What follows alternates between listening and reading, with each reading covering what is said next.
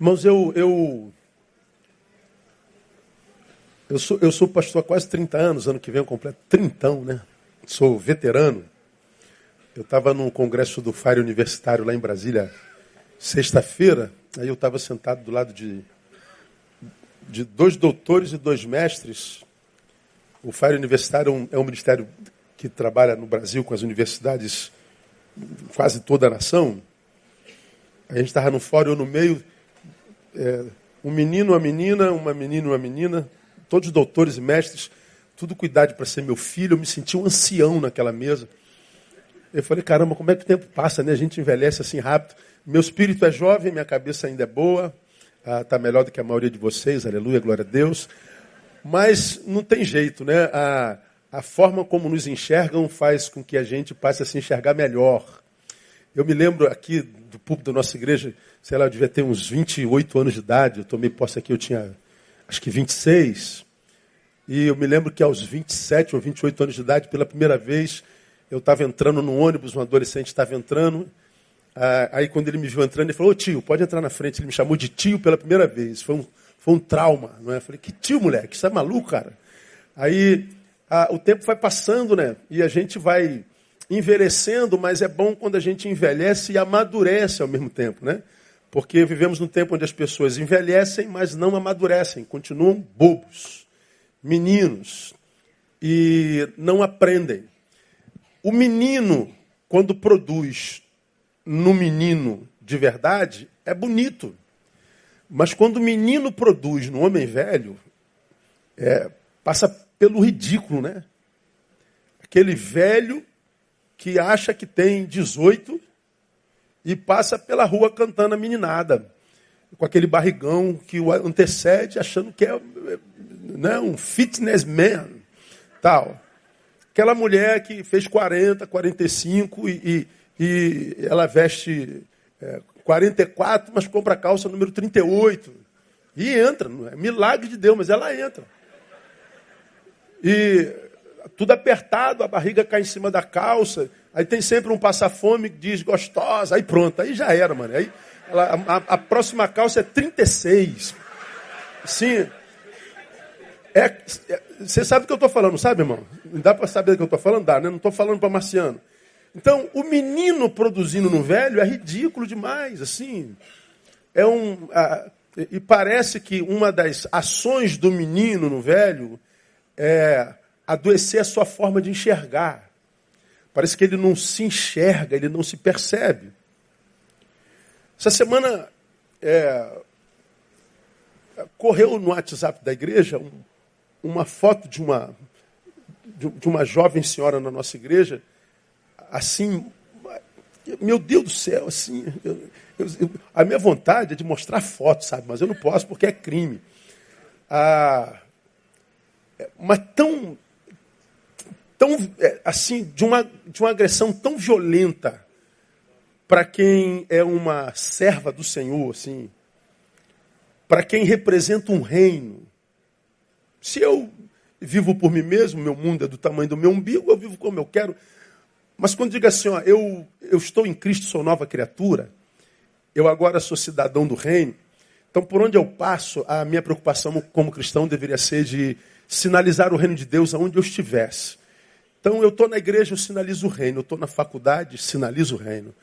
Eu estou no dia a dia, sinalizo o reino. Eu estou no meu, no meu lazer, sinalizo o reino. Eu estou no cinema, vendo, sinalizo o reino. Por onde eu passo, minhas ações, minhas atitudes, como cristão, deve ser alguém que sinaliza o reino. Você concorda com isso, amém ou não? De modo que, ah, quando a, a, minha postura no mundo é, produz o oposto do que a palavra do Deus do reino preconiza, eu sou um, um, um, marketing, um marketing contrário à veracidade da palavra pregada, porque é uma desconexão entre o que se prega e o que se vive. O, pior que não chega, está é, publicado aí nas redes, eu não vou nem citar porque não vai dar. Eu não me meto na vida de ninguém, você nunca me viu ligando para você, meu irmão, senta aqui, que, que publicação é essa? Eu quero mais que você se exploda na, na, nas suas publicações. É você e Deus. Não é? Agora, eu acho que a nossa produção, porque cidadãos de duas pátrias, a terrena e celestial, nós devemos ser pontes entre uma e outra. De modo que quem lida comigo na, na pátria terrena pudesse ver em mim uma ponte para chegar na celestial.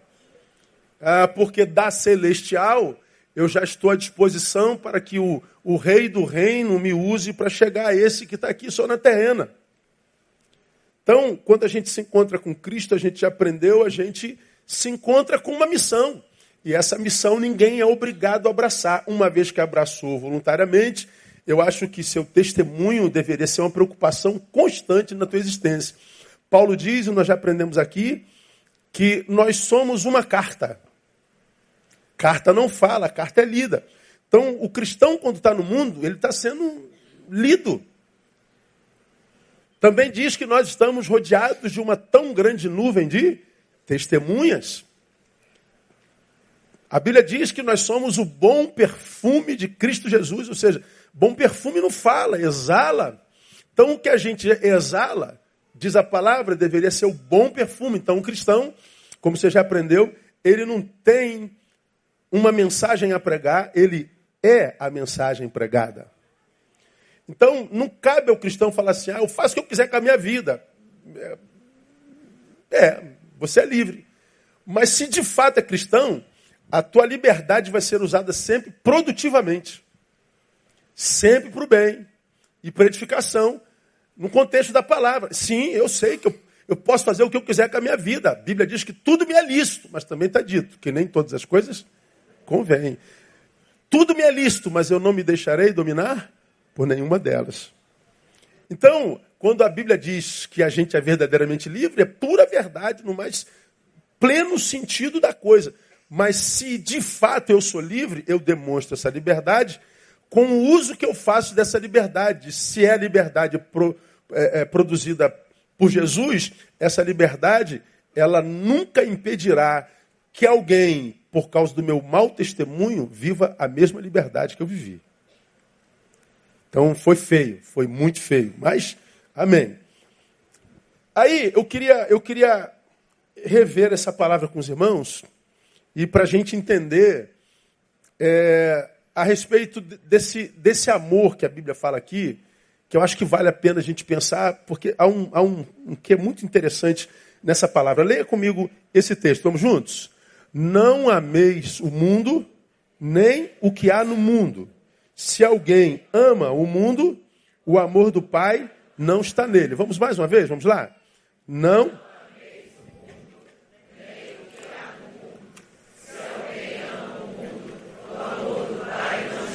Pois é, este texto, ele fala de dois amores, um anula o outro. Dá uma lidinha aí, vê se não é o que está escrito aí. Fala de dois amores. E diz que um anula o outro. Vê se não está escrito isso aí. Tá ou não está? Não ame o mundo. Se resolveu amar, significa dizer que o amor do pai não está nele. Bom, eu não amo o mundo. Eu prefiro o amor do pai. Então, esse amor do pai me livra do amor pelas coisas do mundo. Aí vem o, o, aquele que, que é exagerado, aquele que é extremado. Ah, mas como, como que eu não vou amar o mundo, pastor? Eu estou no mundo. Esse texto é uma, é uma exortação de Deus através de João, que vem como contraponto ao primeiro e grande mandamento, que está lá em Mateus 22, 37, que diz assim: Amarás ao Senhor teu Deus de todo o teu coração, de toda a tua alma e de todo o teu entendimento. Ao mundo, esse objeto não deve ser alvo do seu amor. Então, o mundo é um, um que que eu não devo amar. E, e a Deus? Eu devo amar com todo o meu entendimento, com toda a minha alma e com toda, todo o meu coração. Então, o texto ele deixa absolutamente claro que são dois amores antagônicos. Como amor é talvez seja o bem mais precioso que um ser humano tem, E só não acredita nisso quem amou e não foi beneficiado por esse amor. Então tem um monte de gente que fez opção pelo ódio. Mas antes dele fazer opção pelo ódio, todo ser humano, mesmo o mais odioso, procurou amor na vida. E já foi capaz de amar um dia. Então você pode encontrar com a pessoa mais iracunda, mais, mais monstrificada. Você pode se encontrar com o maior psicopata da história. Ele fez opção por matar, por roubar, por destruir, por, por acabar com tudo. Eu estou aqui para arrebentar mesmo, pastor. Pois é, esse ser que fez opção pelo ódio, só fez opção pelo ódio porque ele amou com um amor que não frutificou em si mesmo. Ele acha que amar não vale a pena. Ele acha que amor não adianta nada. Ele acha que amor é perda de tempo. Então ele abriu mão do amor porque o amor nele não frutificou. Ora, é, talvez esse versículo nos ajude a entender porque algumas vezes não vale a pena amar e por que o amor, que é uma semente que a gente lança na vida, não volta para a gente. Porque esse texto fala, o primeiro texto, de um amor que anula o outro. De um amor que é mortal para o outro.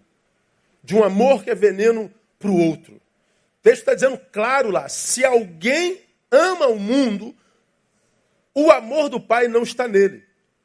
Então veja a exortação do texto. A exortação é para que nós amemos. Mas também diz que devemos entender que amar é também devotar. Ou seja, nós vamos dedicar a nossa devoção àquele ou aquilo que arregimentar o nosso amor. Conseguiu arregimentar o meu amor? Conseguiu, vai ter a minha devoção. Se o mundo arregimenta meu amor, certamente eu me dedico a ele e abro mão das coisas de Deus. Se, eu, se o amor do Pai arregimenta minha devoção, então por causa do amor do Pai, eu venço o amor ao mundo. Então são amor contrapostos, né?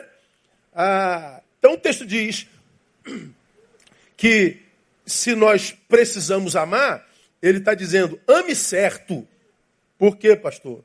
para que a gente não ame em vão. E para que, amando em vão, a gente não perca fé no amor. E vire esse homem poste que a gente encontra na rua todo dia, indiferente, morto, bem antes do dia da morte chegar. Gente cuja vida perdeu sentido. Gente que carrega cadáveres dentro. Alguns domingos atrás eu preguei, eu dou graças a Deus na minha vida, porque eu não carrego ninguém dentro de mim. E aí você viu um texto assim, de três dias, imagina um texto de três dias. De uma pessoa falando, como não, não carregar alguém dentro de si? Eu tenho um monte de cadáveres dentro de mim. É, é, ela, ela explicando, lá do, do Nordeste, porque uma história gigante. Como é que eu faço, pastor, para não carregar ninguém dentro de mim? Como é que eu faço para não carregar cadáveres dentro de mim? Pela, pela, pela, pela o ódio que eu tenho dele, pela mágoa que eu tenho dela, pela raiva, pela ingratidão dele, pela ingratidão dela. Porque a gente passa pela vida, pessoas morrem no nosso afeto, e morrem no nosso afeto, e a gente vira o túmulo dela. A gente vira o sarcófago dela. A gente vira a tumba dessa gente. Nós somos carregadores de morte. Ora, como que eu me livro desses cadáveres afetivos? É só, mano. O amor vence tudo. A Bíblia diz que o amor é forte como o quê? como a morte.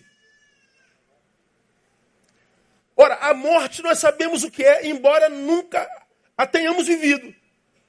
A morte é aquilo que, quando chega, põe ponto final em todos os sonhos, põe ponto final em todos os projetos. A morte, quando chega, acaba com alegria. A morte, quando chega, acaba com, com, com, com, prosperidade. A morte, quando chega, ela põe ponto final em tudo. A morte, quando chega, ela domina totalmente, ela faz com que retroaja daquele lugar até a própria vida.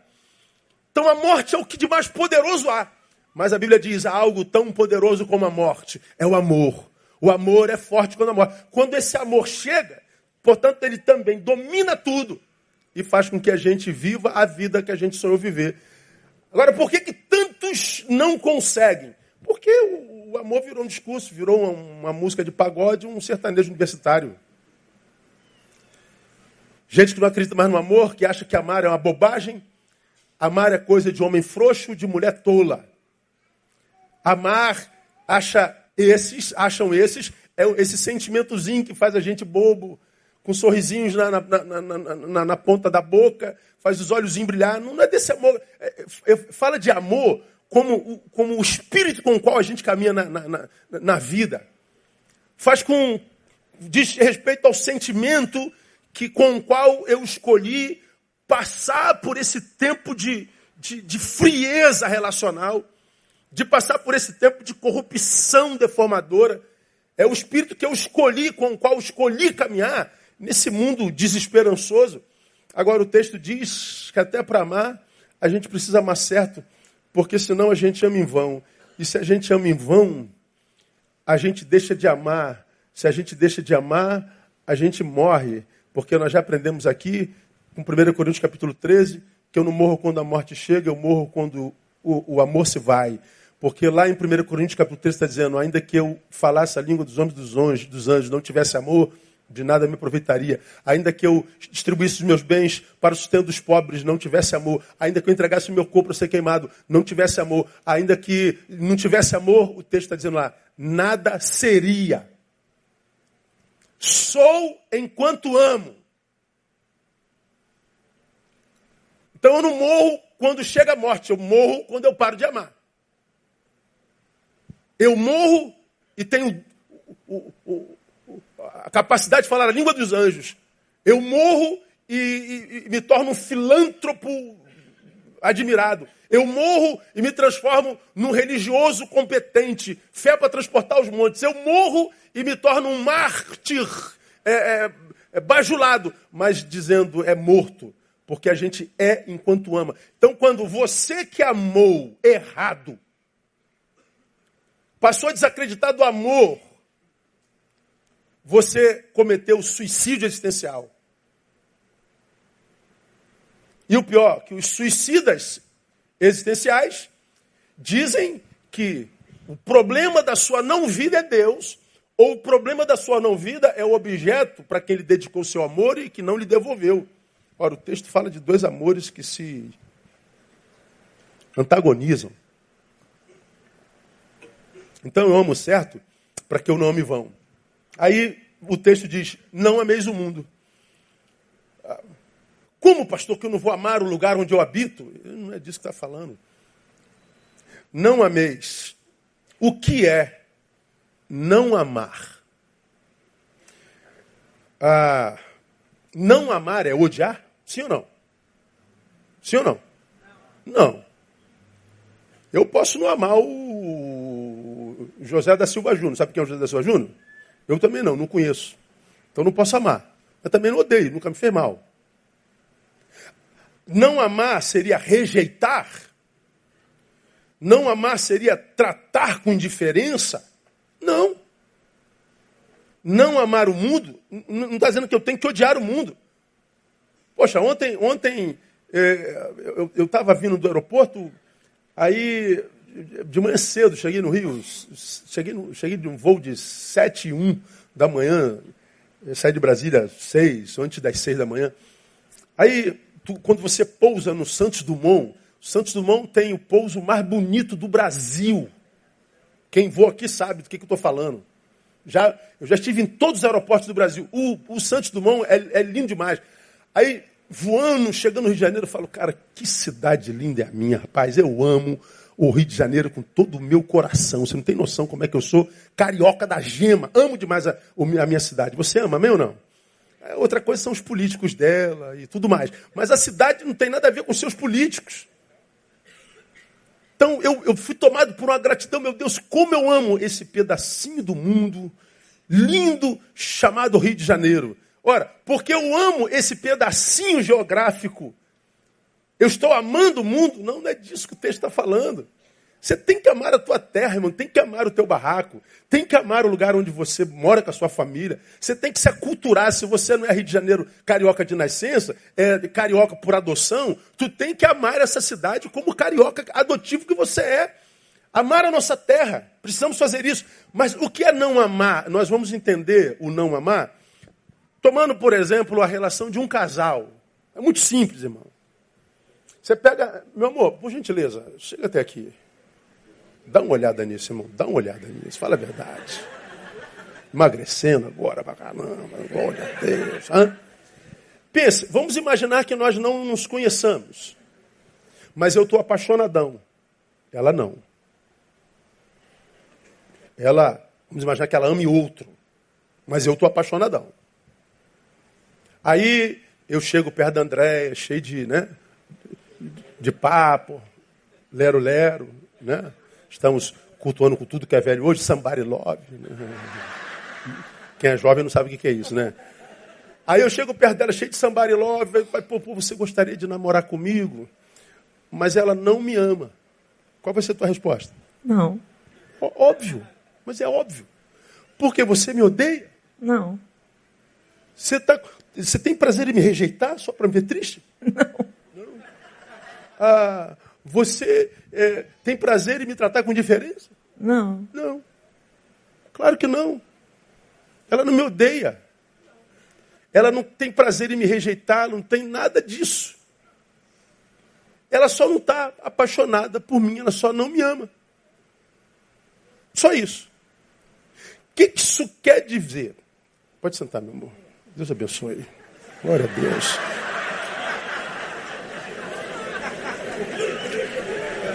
32 anos, irmão. Dá glória aí, irmão. Aleluia. Que Deus te dê um casamento assim, irmã, em nome de Jesus. Pois é. Por que, que a não apaixonada diria não? Primeiro, porque eu não seria alguém com quem ela gostaria de repartir o que ela é. Eu digo não para quem eu não amo, porque eu não tenho interesse de repartir com ele o que eu sou. Não amar o mundo é entender que eu sei quem eu sou e eu não quero ser com o mundo. Eu posso ser no mundo, não existe outro lugar para ser. Eu não posso ser em Marte. Eu não posso ser em Urano, Plutão. Eu só posso ser no mundo. Mas eu não quero ser com ele. Então eu digo não para quem ama, para quem não me ama, porque eu não quero ser com ele. Eu quero ser, só que não com ele. Eu quero até que ele seja, mas não comigo. Então ela diria não para mim porque me odeia? Não, não, Neil, eu quero que você seja feliz, mas não comigo. Eu quero muito ser feliz, mas não é você que vai me dar essa felicidade. Não é em você que eu vou extrair o que eu preciso. Não é em você ah, em quem eu, eu dedico os afetos que eu espero colher algo semelhante, não é você. Então, não amar o mundo, portanto, é estar nele, porque eu não posso estar em outro lugar, sem me confundir com ele. Porque quando eu digo sim a uma pessoa, nós ah, passamos a ter uma relação literalmente de confusão, ou seja, nós nos fundimos, nós nos confundimos, nós nos tornamos um. Não amar o mundo é passar pelo mundo, mas que fique claro para quem no mundo é, que nós estamos lá, mas nós não somos de lá. E que essa, essa, essa visibilidade seja feita através do nosso testemunho, dos nossos valores, dos nossos princípios. Nossa produção não pode ser a mesma. As nossas fontes de prazer e de alegria não podem ser as mesmas. O, o espírito com o qual a gente caminha pela terra não pode ser o mesmo. Nós somos diferentes. Nós somos um povo, diz a palavra, lavado e remido pelo sangue do Cordeiro. Então não, não há como a produção existencial de um crente ser igualzinha à produção de alguém que nem tem conhecimento do Deus que a gente crê. Então, você que é cristão como eu, precisa ter isso em mente. Há pessoas que precisam conhecer a Jesus e elas só conhecem a Jesus se vê-lo em nós. Como disse Spurgeon, de cada 100 pessoas, uma lerá a Bíblia, 99 lerão vocês. Uma lê a Bíblia em 100. As outras 99 leem a minha vida e a tua vida. E quando elas leem a nossa vida, o que, que elas leem? Imagina se eu boto aquela foto aqui agora, assim, puf. Você está louco. Então, amar o mundo, o que, que é na prática, irmão? É renegar o que se é para ser o que todos são. É ser o que eu tenho ministrado desde janeiro. Uma subjetividade diluída na coletividade inconsciente ou no inconsciente coletivo. É ser um, um, um como eu preguei domingo passado, um, um, um ser na massa que foi, na sua totalidade, contaminada pelo fermento. Um pouco de fermento levado a toda a massa. No domingo passado nós falamos o que é ser de Deus, o que é personalidade. É estar no meio da massa que está sendo deformada pelo fermento e dizer para o fermento: fermento, tu és poderoso para contaminar toda a massa, mas no meio da massa há uma, há uma, há uma exceção. Há um indivíduo que é tão poderoso como você, que você não vai conseguir contaminar. É continuar sendo quem é, a despeito do lugar onde está. E tem, tem, tem cristãos que, meu Deus do céu, assim, olhando para eles, o camarada diria assim: Eu jamais seria crente. E você fique tranquilo. É, é, algumas dessas almas Deus cobrará de nós no dia do juízo. Há uma música no cantor cristão, não lembro qual é o número, que a, a, a, o coro diz assim: ó, Não me falaram de Cristo, não me falaram de Cristo. Tantos vi que salvou, mas ninguém se importou de falar-me da graça de Cristo. Então, nós no mundo, no mundo estamos para mostrar a eles o que o Cristo fez na nossa vida, se fez. Glória a Deus ou não?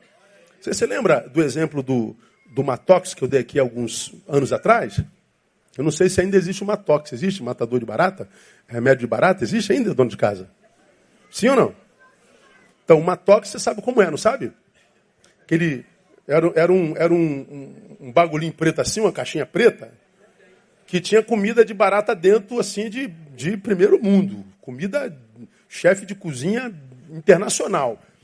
A barata, você botava nos cantos da sua casa, a barata ia, comia, quase dava um culto de ação de graça. Meu Deus, Deus tocou no dono dessa casa, está me alimentando. Aí comia a comida do Matox morria? Não. Ele voltava para casa e dava testemunho. Mulher, você não sabe como Deus me abençoou. Olha, eu estou gordo, comi uma comida maravilhosa, tal. Aí ela estava em casa, ia tirar a pestanazinha depois da comida. O que, que acontecia? A barata morria e o veneno começava a exalar dela e matava a família todinha pelo veneno que exalava dela. Era um genocídio baratístico. Sim, terrível. Então, a, a, a barata comia ali, não morria na hora, ela voltava para o seu, pro seu, seu lugar e no lugar ela contaminava todo mundo. Era matox. O evangelho é o oposto, é vivox. Você vem, come do que Deus gera na tua vida, e ele diz: Você está feliz agora? Você diz: Agora estou. Então volta para o lugar de onde eu te mostrei, e de onde eu te tirei, e mostra o que eu faço na vida de quem se encontra comigo. E a tua vida exala a graça e a glória de Deus. Aplauda ele aí. É assim que a gente faz.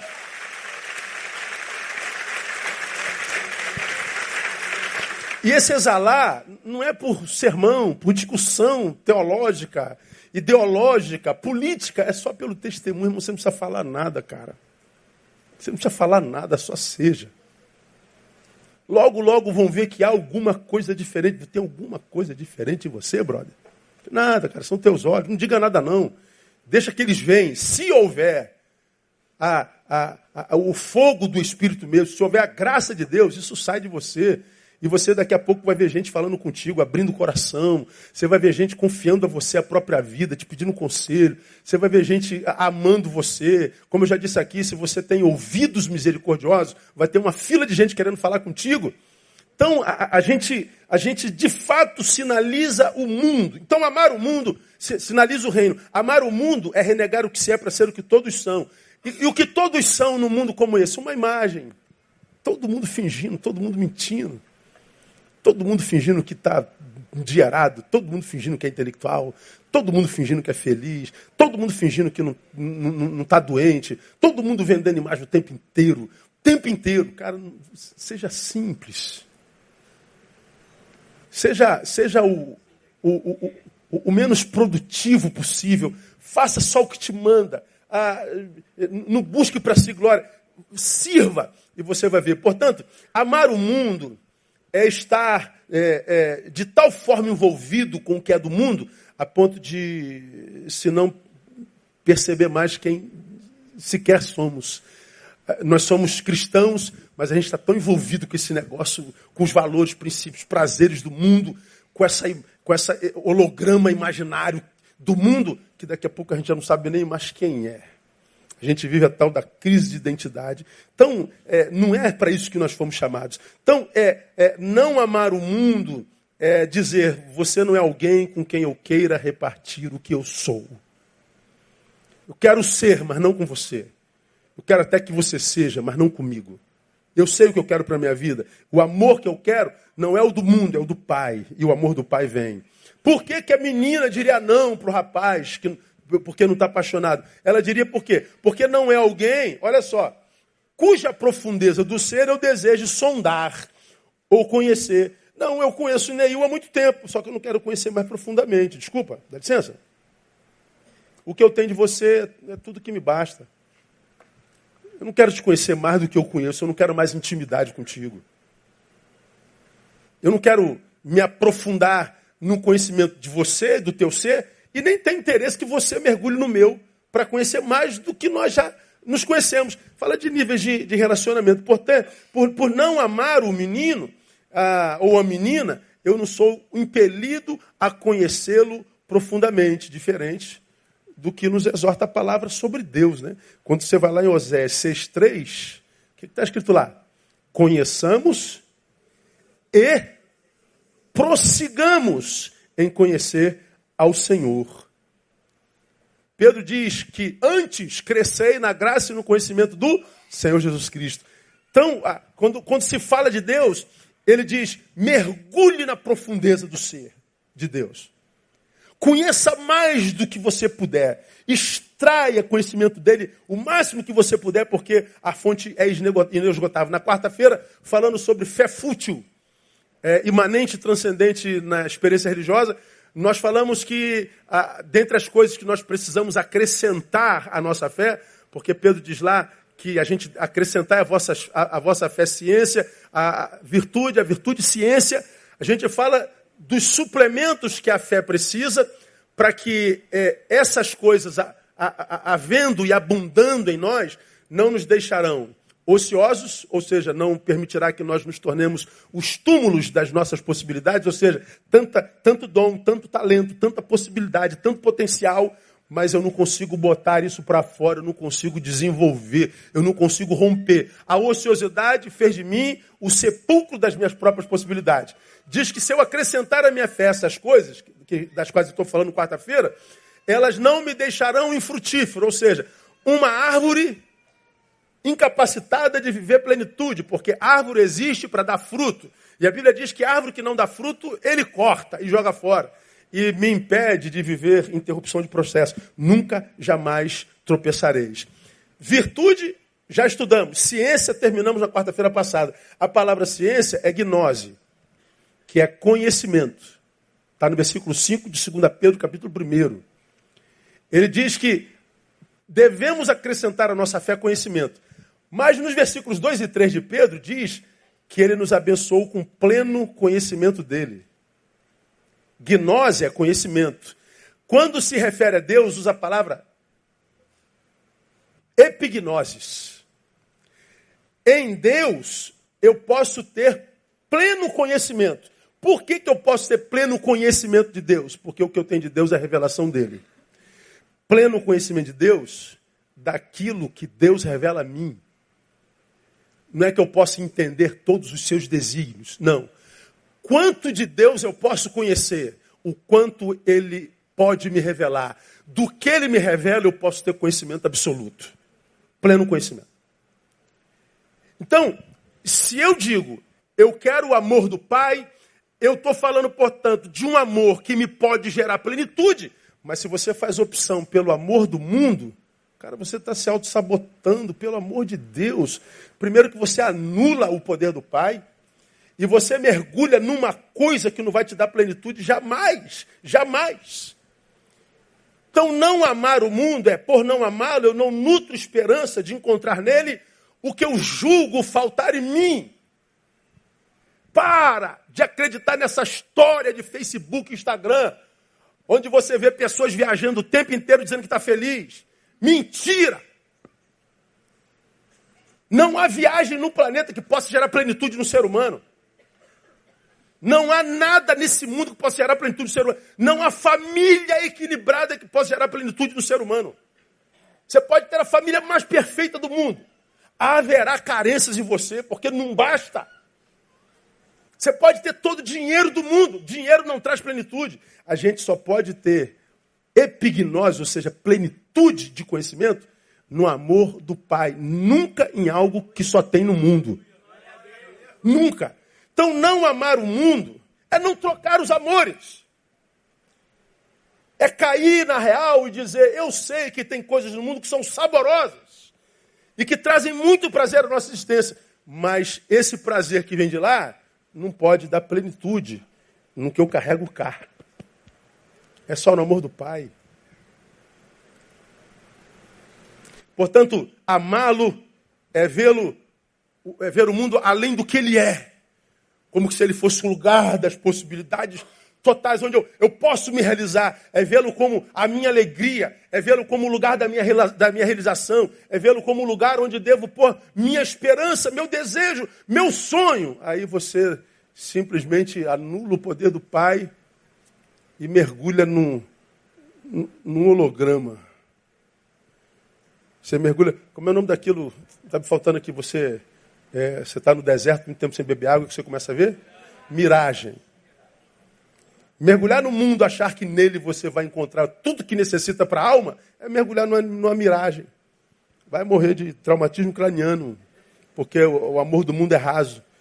Por quê, irmão? Porque, porque a gente só se realiza em Deus. Eu vou dizer para você, é, é, em Deus, no mundo já está difícil, cara. Mesmo com Deus, você tem aquelas angústias que dizem assim: Deus, misericórdia, está onde, Senhor? Esqueceu? Acordou hoje não? Estou aqui. Não é assim que acontece? A gente muitas vezes sofre angústias tão profundas que a gente quase que é tentado a achar que Deus esqueceu da gente naquele dia. É, mas é só uma sensação. Não acredite nas sensações que aparecem em você quando a dor te aperta. Acredita no que a palavra diz: Eis que eu estou convosco, conclua para mim, todos os dias até a consumação dos séculos. Se os séculos não se consumaram, Deus está conosco hoje. Aplauda ele forte aí. Nunca se esqueça disso. Não acredite nas tuas sensações. Há quem prefira acreditar na sensação gerada no tempo da dor do que na palavra de Deus que é imutável e não passa. Por que, que a nossa vida não, não vai encontrar plenitude no mundo? Porque amar o mundo é viver engano. Por que, que é viver engano, irmão? Por causa de Gênesis capítulo 2, versículo 7. Olha o que, que Gênesis 2, 7 diz. Formou o Senhor Deus o homem do pó da terra. Leia para mim a segunda parte. E. E o homem tornou-se o quê? Vamos ver. Então Deus faz o homem lá da terra. Não é? Fez Adão de Adamar, da terra. Aí diz que o bonequinho estava pronto. Aí ele foi lá e soprou. Depois do sopro, o homem tornou-se o quê? alma vivente. O que, que é a nossa vida? A vida é o sopro de Deus. Nossa vida é o fôlego de Deus. Tira Deus que sobra é o barro, o pó que volta para a terra. O barro só se, move, só se move por causa do do sopro. Ora, se a vida é um sopro divino, como eu posso imaginar que uma mulher pode gerar plenitude nesse sopro. Como eu posso imaginar que duas, três, quatro, dez mulheres podem fazer isso? Se a vida é um sopro, como eu posso imaginar que uma mansão vai gerar plenitude nesse sopro? Como eu posso imaginar que dinheiro, que exposição, que exibicionismo vai gerar plenitude nesse sopro que eu sou? Ora, irmão, se eu sou um sopro, achar que o material é o que vai trazer plenitude para a nossa vida é viver auto-engano.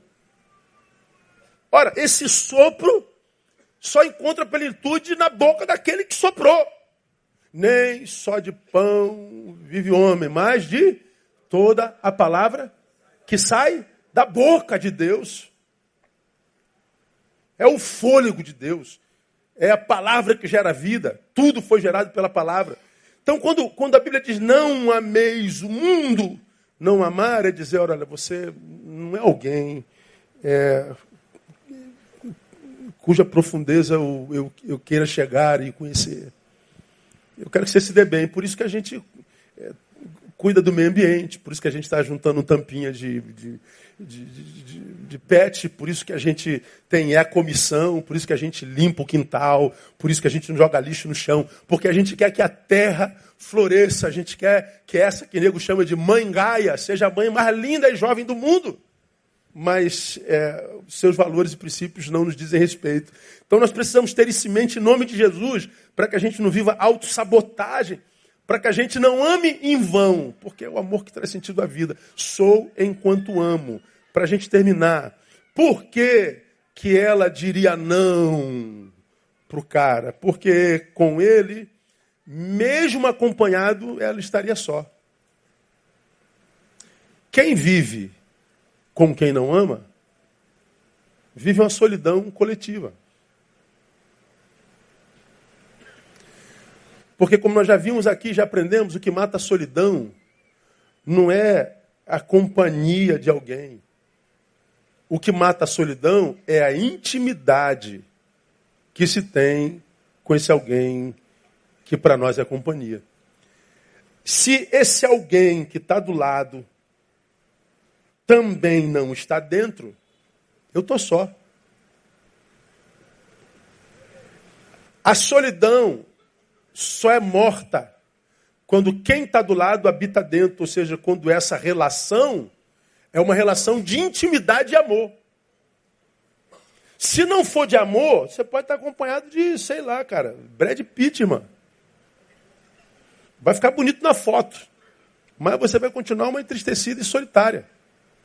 Porque não é estar do lado do sujeito, e nem da sujeita. É intimidade, não é a beleza do sujeito nem a beleza da sujeita. Se fosse assim, irmão, a gente não encontraria os velhinhos casados com 50 anos felizes. Tem coisa mais bonita no mundo, irmão? Você achar dois velhinhos, irmão, andando de mãozinha dada, um com 80, 90 anos, outro com 79, 80, caminhando devagarinho, aquele passinho de, de formiguinha. É, se ele é muito tradicional, ele vai na frente, a velhinha vai atrás, ele para, ela chega. Aí ele vai mais na frente, ele para, ela chega. Cara, mas é bonito demais, cara. Eu, eu não tenho jeito, cara. Eu quando vejo um casal velhinho, velhinho, caminhando junto, às vezes, bom dia. Quantos anos de casamento, senhor? Eles falam com a boca cheia, 60 anos. Eles gostam de, de falar quando eles foram casados. Tal, que, poxa, meu sonho é chegar lá, vou chegar lá. Aí começa papo, falei, oh, que... Deus abençoe. É bonito demais. Agora, você acha que um velhinho de, de, de 80 anos, 85, com a velhinha dele de 80, estão juntos por causa da beleza do outro? Ô, oh, meu velho, que, que, que velho lindo você é. Você, ô, oh, minha velha, adoro essas suas rugas. Adoro você, né? Parece, né, tal. Não é, não é beleza. Não é beleza. A beleza foi no início. O que me atraiu foi a beleza. Mas depois que a gente virou um, a beleza passou a ser secundária há algo mais precioso do que a beleza que é gerado dentro. A Bíblia diz: tornam-se ambos uma só carne, numa só carne cabe uma só alma. Então, um casamento em Deus é mais do que uma união carnal, ela chega a uma união espiritual, transcendental. Diz que se Deus uniu, nessa transcendência não há nada que possa separar. Por quê? Porque foi além do corpo, além da beleza, além do atrativo, além do tesão, além do que a carne pode sentir ou perceber. Vai, vai mais além. Quando chega nessa transcendentalidade, a gente vai envelhecendo e é problema nenhum, porque a beleza não é mais o principal. Claro que a gente quer ver a nossa mulher bonita até morrer, mas a beleza que foi dos 18 não é mais a beleza dos 40 a beleza dos 40 não é mais a beleza dos 60. 60 tem sua beleza, 40 tem sua beleza, 18 tem sua beleza, 80 tem sua beleza, mas são belezas diferentes. Porque à medida que a beleza muda, a minha forma de enxergar também. A gente vai amadurecendo, amadurecendo junto. Então, o que que mata a, a, a solidão? É o, ter alguém do lado? Não. É, é, é ter quem está do lado dentro. Então, por que, que eu não devo amar o mundo? Porque, cara, eu posso estar no mundo cercado de uma multidão de amigos, de pessoas. Mas se nós não coadunamos dos mesmos princípios e valores, você vai estar no meio dessa rapaziada aí, ó, sozinho, cara. Sozinho. Você vai estar no meio das suas amigas pós-modernas, transmodernas, feministas. Agora tem um novo termo, as mulheristas. É, vocês vão ouvir falar disso. É uma, uma versão mais do, do, do feminismo. Agora está nascendo mulherismo. Essa, essa geração inventiva. Ah, e por que, que inventa novo o tempo inteiro? Porque não consegue curtir o velho por muito tempo. Ela não consegue profundidade.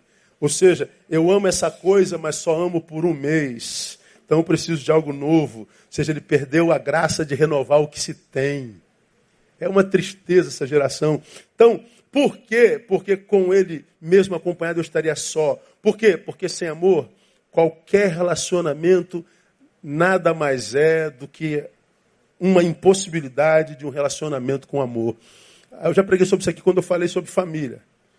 Estar com a pessoa errada, por exemplo, nada mais é do que impedir que a pessoa certa chegue. Me relacionar com alguém sem amor é impedir que aquele a quem eu vou amar se aproxime. Então, é, se você já é alvo do amor do Pai, mergulha nesse amor.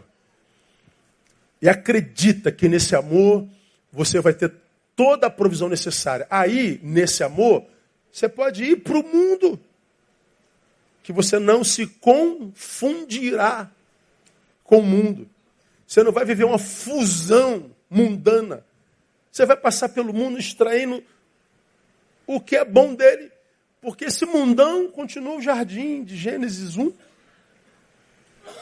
Com a diferença de que nós comemos a árvore. E agora vamos ter que saber discernir entre o que é bom e o que é mal. E vamos colher o fruto do que a gente come, do que a gente produz.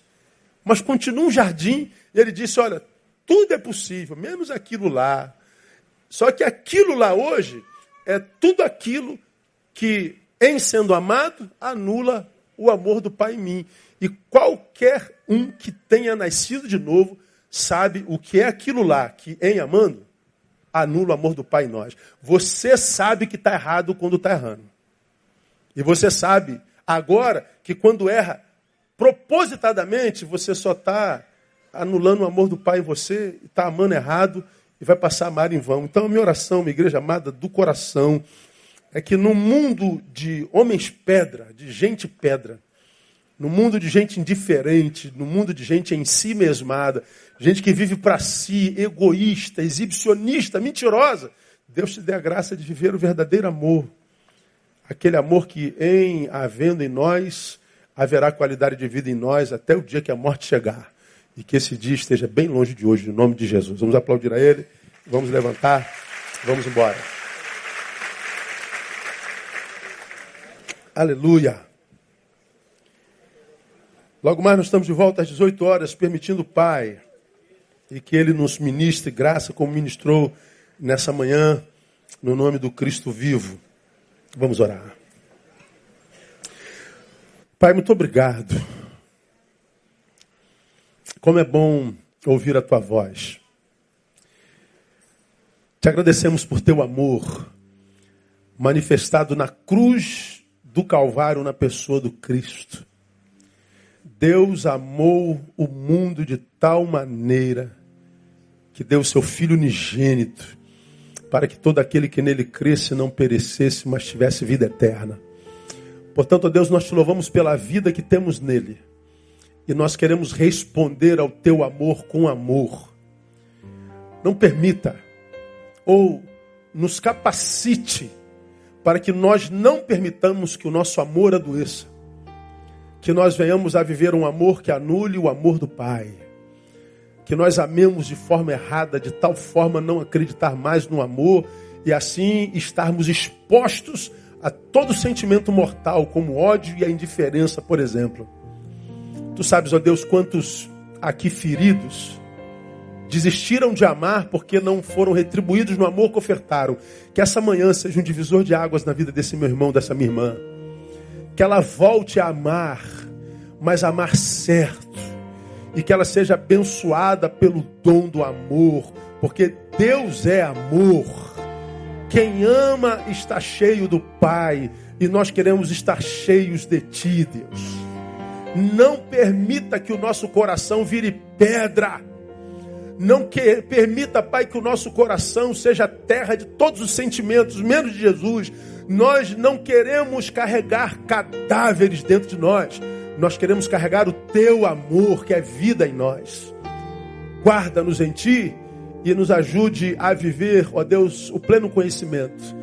Muito obrigado por tua palavra. Que aqueles que ouviram possam reter e praticar e que a tua bênção seja é, derramada sobre cada um deles. Oramos gratos, consagramos esse dia ao Senhor, consagramos nossos alimentos a ti. Obrigado porque todos sairemos daqui e temos o que comer, é graça. Não dormiremos com fome hoje de novo porque o Senhor tem cuidado de nós. Muito obrigado pela nossa família, pelo amor que nos une. Muito obrigado por nossos amigos, nossos irmãos, pelo amor que nos une. Muito obrigado, tu tens sido generoso. Honra e glória tributamos ao Senhor por Cristo Jesus. Amém. Glória a Deus. Aplauda Ele. Deus abençoe você. Dá um abraço no teu irmão antes de você sair. Logo mais estamos juntos.